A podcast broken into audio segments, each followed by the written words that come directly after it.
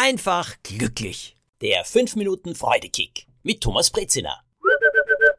Derzeit arbeite ich an einem neuen Fernsehprojekt, an einem neuen Fernsehprogramm und bei den Recherchen bin ich auf etwas sehr Interessantes gestoßen, das ich euch heute erzählen möchte. Es geht um Thomas Alva Edison oder Thomas Alva Edison, einen der größten Erfinder aller Zeiten, würde ich vorschlagen. Viele sagen dann sofort, naja, er hat ja nicht so viel erfunden, er hat ja eigentlich nur verbessert.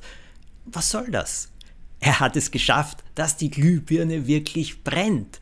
Er hat es geschafft, dass man Sprache aufnehmen kann. Er hat den Telegraphen verbessert. Ich glaube, er hat mehr als 1000 Patente angemeldet, wenn nicht noch mehr. Also eine gigantische Zahl. Und dieser Thomas Alva Edison hatte einige Eigenschaften, die ich bewundernswert finde. Und zwar deswegen, weil ich einiges wieder davon gelernt habe.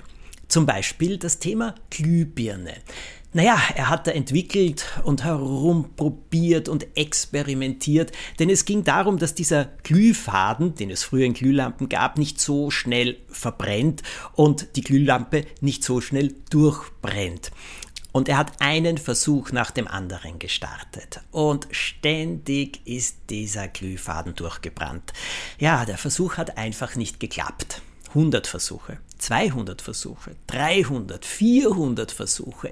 Immer weiter und weiter hat er gemacht. Und wisst ihr warum? Einer der Gründe war, dass Thomas Alva Edison sich immer etwas vorgestellt hat, dass bei Nacht Städte beleuchtet sein werden, weil eben Glühbirnen oder Lampen brennen können. Und diese Vorstellung, dass selbst große Städte wie New York einmal in der Nacht erleuchtet sein werden. Diese Vorstellung hat ihm Kraft gegeben und hat ihn auch weiter vorangetrieben und ich behaupte sogar auf die Lösung gebracht oder näher zur Lösung gebracht. Es sind diese Bilder, es sind diese Vorstellungen, die oft so helfen.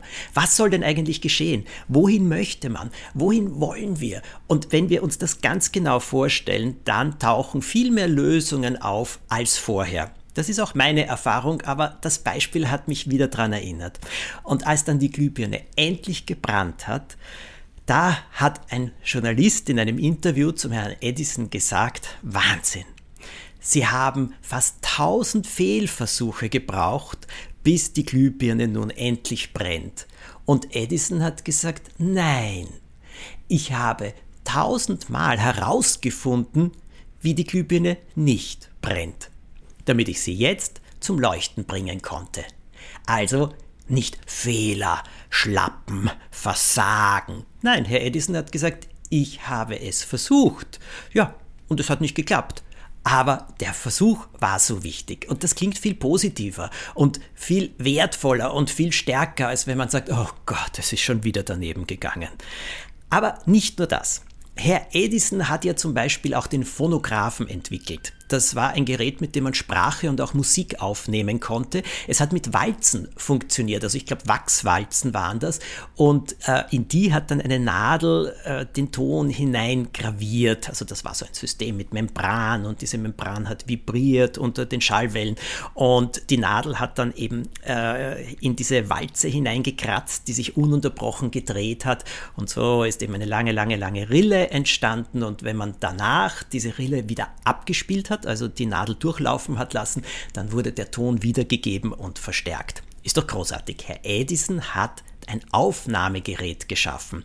Und jetzt kommt es. Seit seiner Kindheit hatte Herr Edison aber ein Problem mit dem Hören, eine Behinderung, eine Hörbehinderung.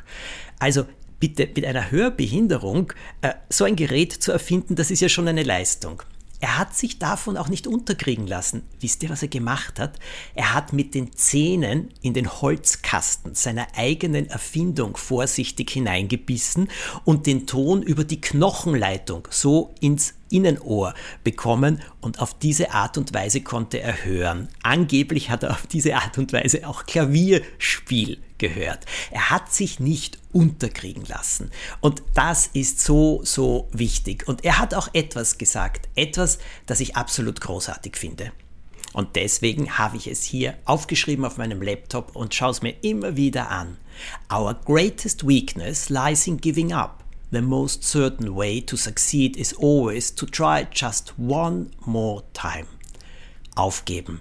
das ist die wahre Schwäche. Es noch einmal zu probieren, das ist Stärke und der beste Weg zu gewinnen und es zu schaffen. Alles Gute euch.